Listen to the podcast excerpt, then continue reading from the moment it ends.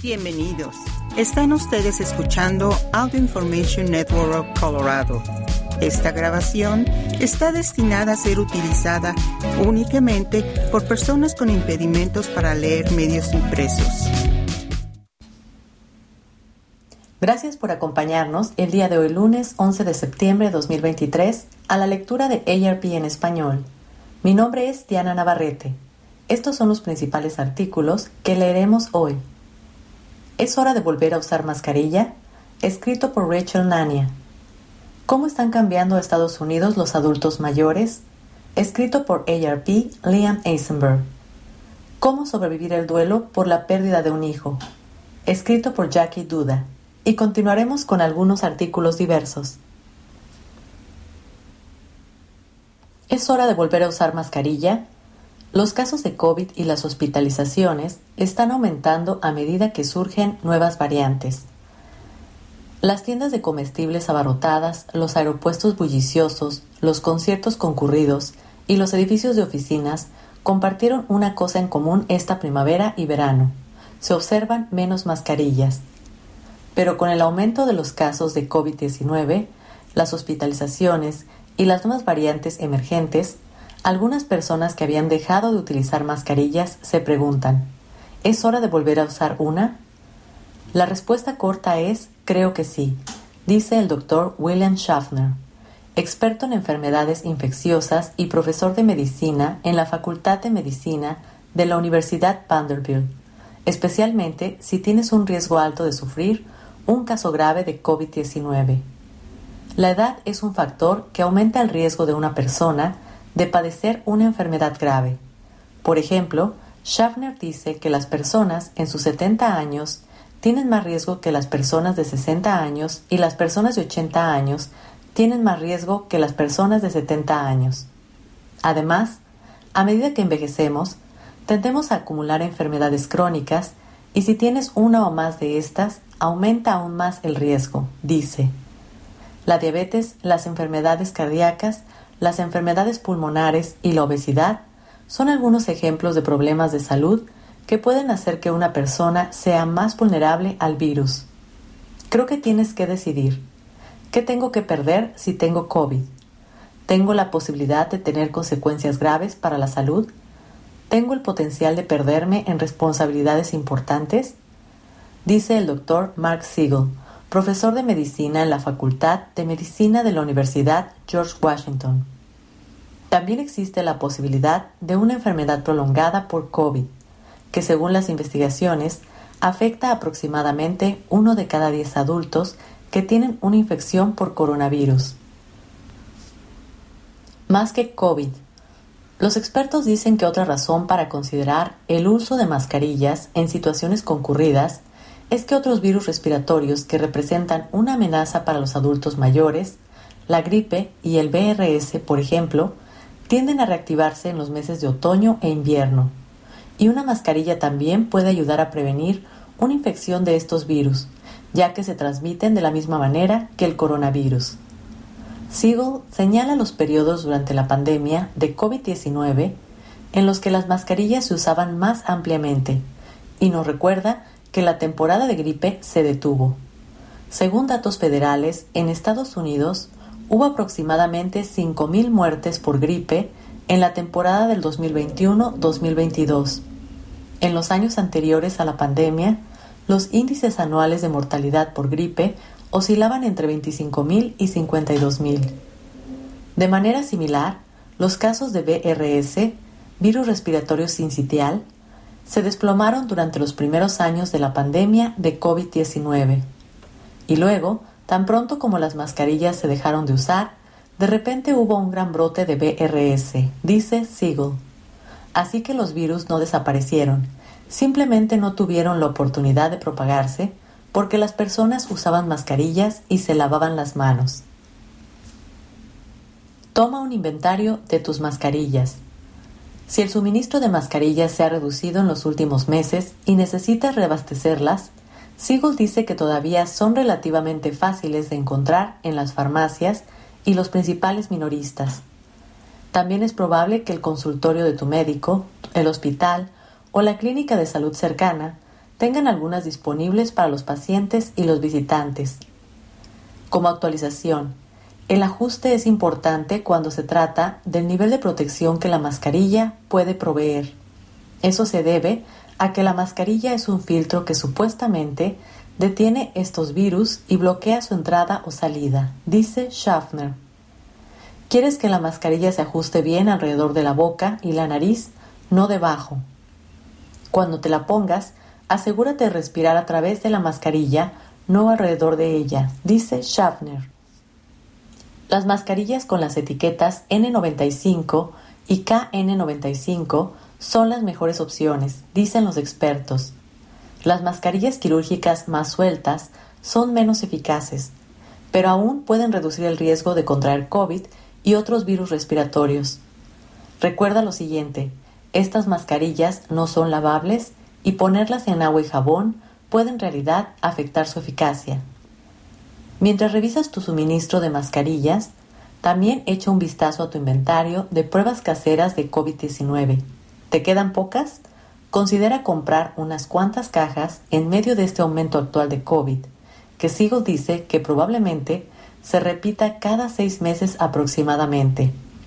Si presentas síntomas, una prueba positiva podría ayudarte a obtener acceso a tratamientos diseñados para evitar que esos síntomas progresen.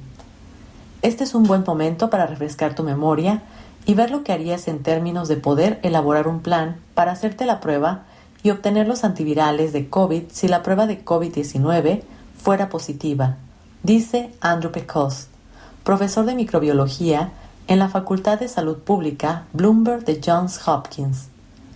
Las mascarillas y los tratamientos son solo dos herramientas que pueden ayudarte a reducir las probabilidades de enfermarte. Se espera que a mediados de septiembre haya un nuevo lote de vacunas contra el COVID-19 diseñadas para tratar muchas de las variantes que están circulando actualmente, dijeron las autoridades de salud. Este es casi el mismo momento en que muchos médicos instan a los pacientes a vacunarse contra la gripe, y ambas vacunas ayudarán a reducir el riesgo de enfermarse este otoño e invierno.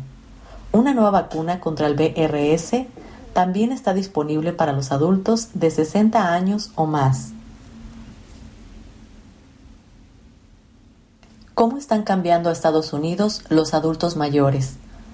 Una población que envejece está reformando a nuestro país ¿A qué se debe el fenómeno y cuál es su importancia? Mira a tu alrededor. Vivimos en un país que está siendo transformado en formas obvias y ocultas por los adultos mayores.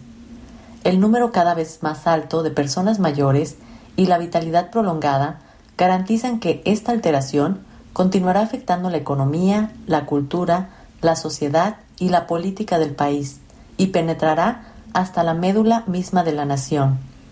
Nosotros, los de mediana edad y más allá, representamos la tercera economía más grande del mundo, después de China y de Estados Unidos como un todo. Pero no somos solo consumidores y poseedores de riqueza, somos trabajadores, pensadores, influyentes e innovadores con el poder de modelar mercados y aplicar presión sobre las corporaciones y los líderes electos. Y debemos usar ese poder para luchar por un país que esté mejor preparado para nuestras necesidades a medida que nosotros y quienes nos siguen transitamos por la vida hacia la edad avanzada. Esa es una buena noticia y está sucediendo en estos momentos. Desde el trabajo y el empleo hasta el cuidado de la salud y las actividades recreativas, las cosas son como son a causa de tu poder. Y se aproximan más cambios y un futuro más brillante para todos. Examinemos este fenómeno sector por sector. El lugar de trabajo. A pesar de décadas de una discriminación por edad rampante en el ámbito laboral, la cantidad de trabajadores de 65 años o más creció en un 117% en un periodo de 20 años, según la Oficina de Estadísticas Laborales de Estados Unidos, notablemente. El empleo de las personas de 75 años o más aumentó en el mismo porcentaje. Y la tendencia continúa siendo sólida Recibo muchos pedidos de empleadores para que hable con sus equipos sobre cómo pueden integrar a los trabajadores mayores en su fuerza laboral. dice Janine Vanderbroek, estratega senior de Changing the Narrative, una campaña nacional financiada por la iniciativa Next 50 para acabar con la discriminación por edad. La contratación de trabajadores mayores no es un mero acto de altruismo.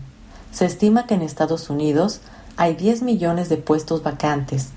Esto ha obligado a modificar las pautas de reclutamiento y a apuntar a personas de todas las edades, dice Vanderburg.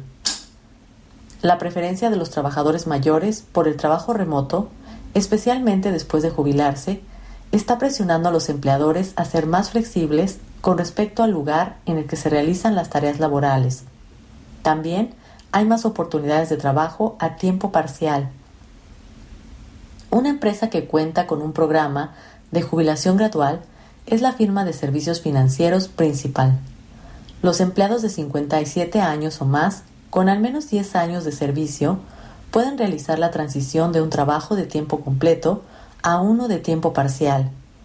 Principal también tiene un programa Boomerang que permite que los ex empleados retornen como empleados a tiempo parcial. Estamos alentando a los gerentes a que se acerquen a las personas que están planeando jubilarse y hablen sobre las partes del trabajo que realmente les gustan al empleado y las necesidades de la empresa, dice John Couture, director de recursos principales de Principal. La empresa de preparación de declaraciones de impuestos Jackson Hewitt está contratando cada vez más jubilados entre enero y abril. Hallamos que los jubilados son realmente fantásticos en la interacción con los clientes y demuestran empatía, dice Alicia Brannon, directora de programas y atracción de talento en Jackson Hewitt. Otra tendencia son las pasantías de retorno, programas de empleo a corto plazo diseñados para ayudar a que las personas que han estado alejadas de la fuerza laboral puedan reintegrarse con facilidad. Trimble, una empresa global de tecnología industrial, se ha asociado con la organización sin fines de lucro Path Forward desde el 2020 para ofrecer pasantías de retorno. Después de la pasantía, la mayoría de los participantes obtiene un puesto a tiempo completo en Trimble, según la informa la compañía. Finalmente, ARP continúa expandiendo su programa de compromiso de empleadores, en el que las empresas se comprometen a brindar consideración equitativa a todos los solicitantes de empleo, independientemente de la edad. El año pasado se sumaron al programa otras 568 empresas con un total de 1.5 millones de empleados, un aumento con relación a las 477 empresas que se unieron en el 2021 con un total de 1.1 millón de trabajadores. Atención médica. ¿Quieres ver lo que puede lograr la influencia en el mercado? Gracias a las demandas de una población de adultos mayores informados y conscientes de la salud, parecería que casi todos los proveedores de bienes y servicios en Estados Unidos están también en el negocio de la salud. A nivel local, ¿qué restaurante, tienda selecta, supermercado, tintorería o servicio de jardinería no atiende también de algún modo las necesidades de salud y seguridad de sus clientes? Y eso es aún más cierto a nivel nacional, donde grandes nombres como Amazon, Walmart y Target están realizando grandes inversiones en servicios y productos de salud. Como todos sabemos, los adultos mayores gastan mucho dinero en el cuidado de la salud. De hecho, es la única categoría amplia de gastos que continúa aumentando junto con la edad de las personas, según la Oficina de Estadísticas Laborales, por sus siglas BLS. En el 2021, los hogares de los baby boomers gastaron en promedio 6.600 dólares anuales en el cuidado de la salud y los hogares de personas de más edad gastaron 7.050 dólares. En comparación, el gasto de los milénicos no superó las dos terceras partes de estas cifras.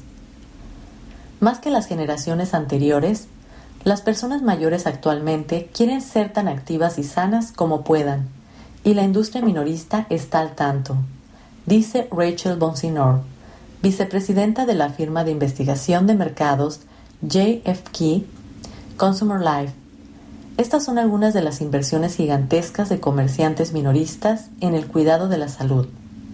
En febrero, Amazon reembolsó cerca de 4 mil millones para adquirir la cadena de atención médica primaria One Medical y lanzó programas de membresía para medicamentos recetados y el cuidado de la salud.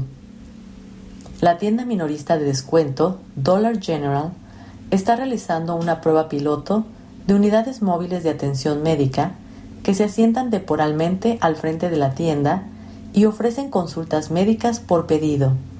Este año, Walmart anunció que en el 2024 duplicará la cantidad de clínicas Walmart Health que funcionan en sus tiendas.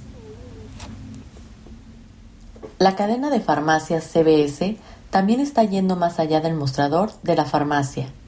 En las 1100 Minute Clinics que funcionan dentro de las farmacias CBS, profesionales del cuidado de la salud capacitados en la atención de personas mayores se suman a más de 3.000 hospitales, consultorios médicos y otros sitios embarcados en un movimiento creciente que se enfoca en las necesidades médicas de los adultos mayores y en la mejor manera de tratarlos.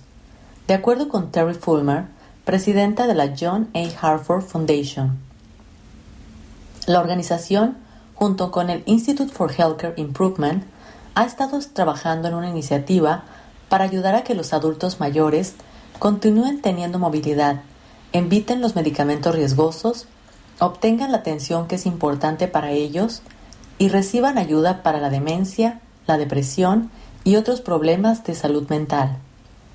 Y se está expandiendo más allá de los consultorios médicos hasta los sitios a los cuales se vuelcan cada vez más los adultos mayores en busca de atención médica.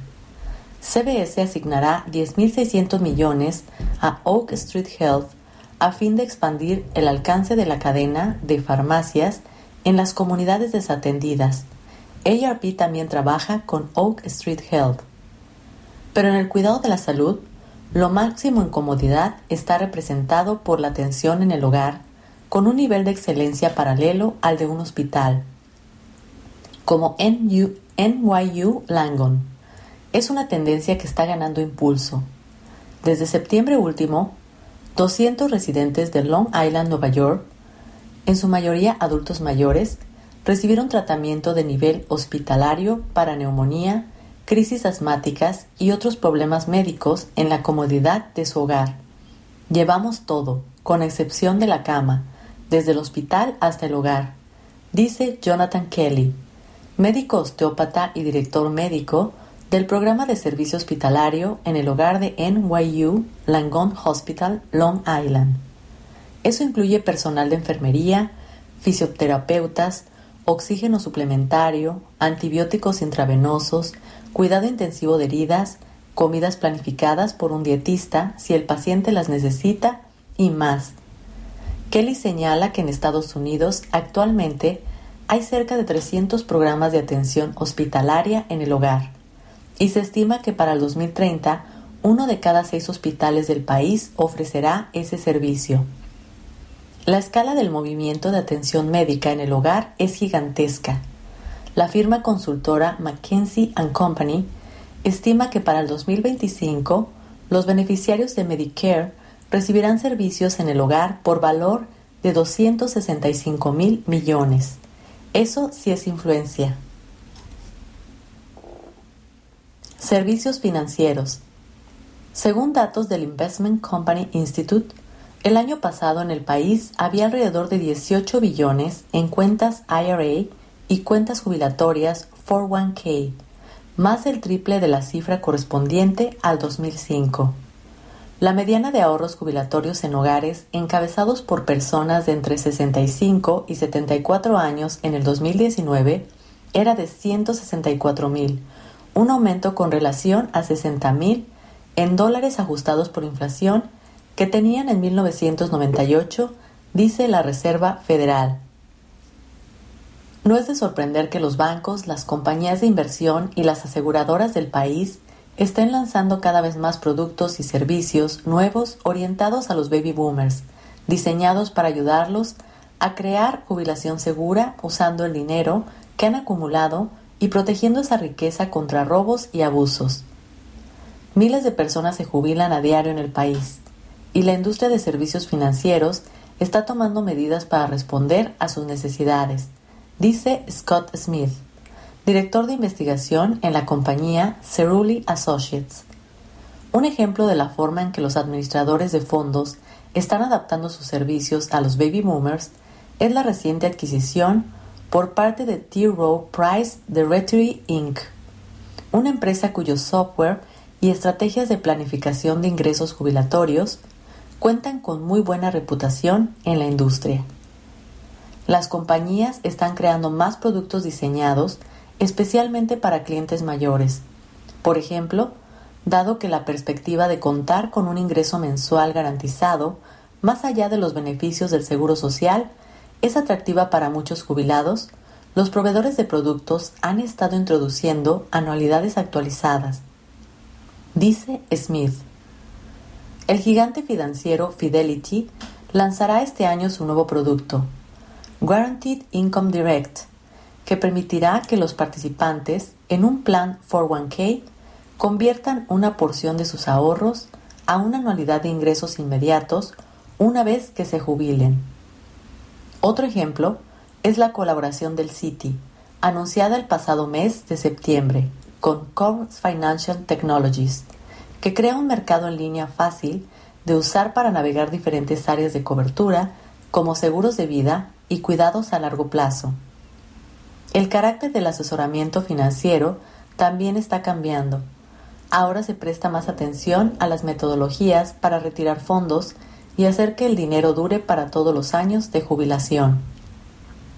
Un ejemplo de las investigaciones que se están realizando en esta área es un informe de junio de la empresa de administración de fondos BlackRock y el Bipartisan Policy Center, que alega que una estrategia de comprar una anualidad de invertir en forma es más agresiva en el mercado, además de demorar la solicitud de beneficios del Seguro Social, incrementará la seguridad financiera en la jubilación. Esa es una prioridad máxima para la mayoría de las personas mayores de 23 millones de hogares de personas entre 60 y 69 años, 16 millones tienen menos de 250 mil en activos financieros, dice Smith. Para esas personas, la mayor parte de los ingresos provendrán del seguro social y con suerte tendrán algo de espacio para maniobrar. Sin embargo, la verdad desagradable es que muchas personas mayores no tienen mucho lugar para maniobrar en su presupuesto. Aproximadamente una de cada cinco personas de 65 años o más depende del Seguro Social para más de las tres cuartas partes de sus ingresos, según las estimaciones más recientes de la Administración del Seguro Social.